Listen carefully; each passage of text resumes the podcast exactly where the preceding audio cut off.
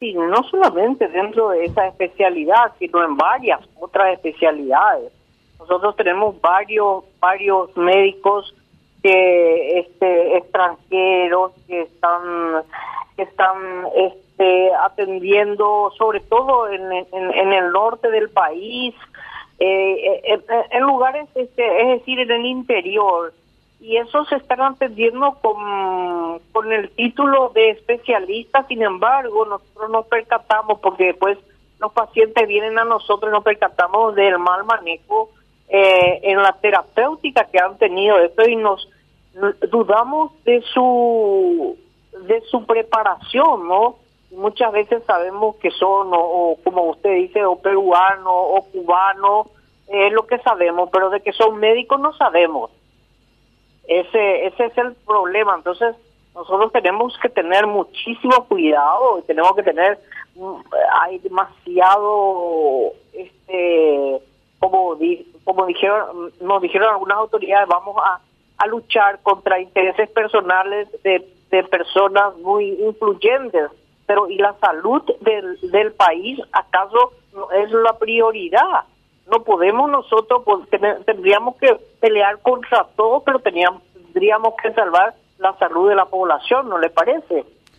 Claro, doctora, eh, de alguna manera la, la cirugía plástica o la mejora de la imagen vía cirugía plástica se convirtió en un aspiracional social, casi como una medalla que exhibir en el palmarés de una, de una mujer que quiere tener prominencia pública, ¿verdad? Y a veces eso, ese deseo se encuentra con las limitaciones económicas, pero nunca falta la amiga, porque siempre yo digo, entre las mujeres se pueden elogiar y no hay problemas con eso, porque cuando los tipos, si un tipo le dice a otro, che, Michel, pero qué lindo estás, y la, la mirada y el tono se vuelve raro. En cambio, las mujeres elogian. Adela, qué hermosa que estás. Gracias, Cintia. ¿Qué te, ¿Vos te hiciste algo? Sí, me hice una cirugía, pero te quedó espléndido. ¿Y quién te hizo? No es lo que me hizo, sino por cuánto me hizo. ¿Sabés, amiga, cuánto me costó mi cirujano? y ahí se encuentra el cirujano que es, hace el laburo excelente y cobra do mango.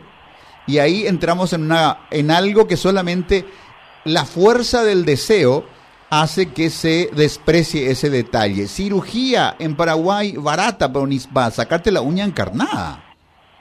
Así es, así es, y eso es lo que lo que pasa en la parte de, este, como usted dice, llevados por la disminución del aporte económico que genera este tipo de tratamiento, la gente se va a, cualquier parte. nosotros sabemos muy bien que el tema de las aplicaciones de votos ahora se hace en la peluquería. En la peluquería se hacen y eso eh, no, no, no, es así, eso es un procedimiento que debe ser llevado por un profesional médico, sea cirujano plástico, sea dermatólogo o alguna otra especialidad que, que eh, la cual están preparados para hacer este tipo de procedimientos. No se puede hacer una inyección de votos en una en, en una peluquería. Entonces, este, eso eso hay que definir muy bien y hay que manejar muy bien. Y entonces eh, en eso nosotros estamos, estamos en que las, este, las instituciones que deben controlar estos procedimientos y estas especialidades no lo están haciendo en forma, pero nosotros nos damos cuenta que también no solamente en, en la parte médica ocurre estas cosas, nosotros nos damos cuenta también de que el tema de, de la mayor parte de las personas que, son inválidas que son a causa de, las, de los accidentes de moto y vemos bien que de 10 personas que pasan en, en, en, una parte de moto, dos de ellas nomás llevan casco, el resto tienen sin casco, eh, entre tres personas, una criatura, el control, no se hace el control necesario. No puede ser que la mayor parte, más del 60%, los fallecidos por día en el en, en, el hospital del trauma sean accidentados por moto, porque no se controla el tema del, eh, de los motociclistas. Eh, no se controla el tema de los motociclistas, no se controla, no se controla el tema de las profesiones médicas. Bueno, entonces estamos mal, estamos mal. Claro, doctora, sí, de cada 10 motociclistas, eh, dos nomás usan el casco, el resultado no es accidental, el resultado es sistemático. Claro, claro, claro, pero ¿y por qué eso? Porque no hay control. Y eso nos pasa a nosotros en la parte médica. No se controla el, la actividad de los profesionales médicos que debería controlarse y para eso tenemos instituciones que deben controlar como el, este, el CONES, el ANEAES, que son la, lo que controlan la, parte de las carreras de medicina, el Ministerio de Salud. El Ministerio de Salud está ahora registrando a, muchos médicos que no no no tienen las este, los requisitos necesarios como para que se le eh, registre, como para que se le habilite a ejercer la profesión, porque no han hecho sus pasantías hospitalarias, por ejemplo cosas sí, entonces estamos mal en ese sentido.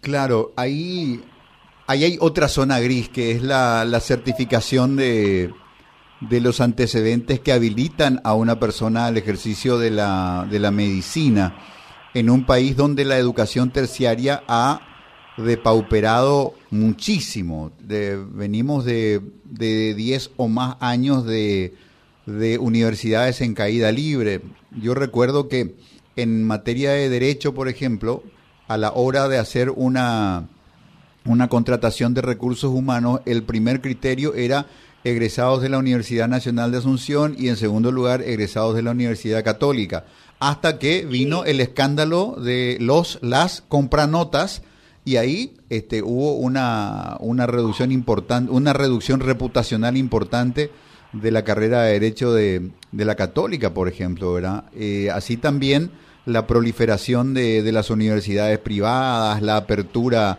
de las carreras de medicina en frontera para favorecer la presencia de, de estudiantes brasileños que no caben dentro del sistema universitario brasileño, en fin, son demasiadas cosas que no se han manejado correctamente y que terminan, lamentablemente, impactando en la salud pública, doctora.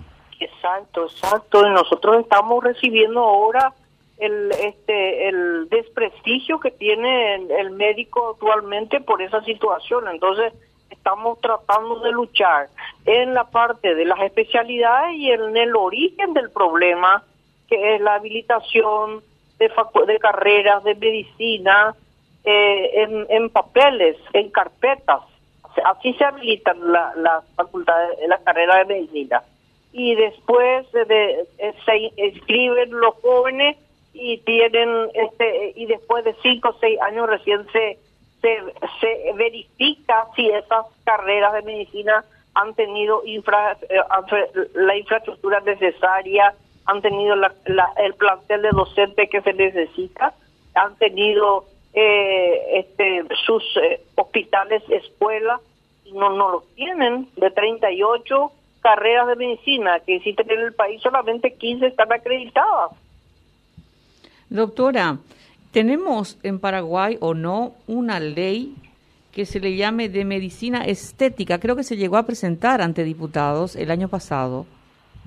Sí, sí, pero esa fue una ley que no este no no no fue aprobada por la Sociedad Paraguaya de Medicina Plástica y Reconstructiva y también que por nosotros el ciclo paraguayo de médicos.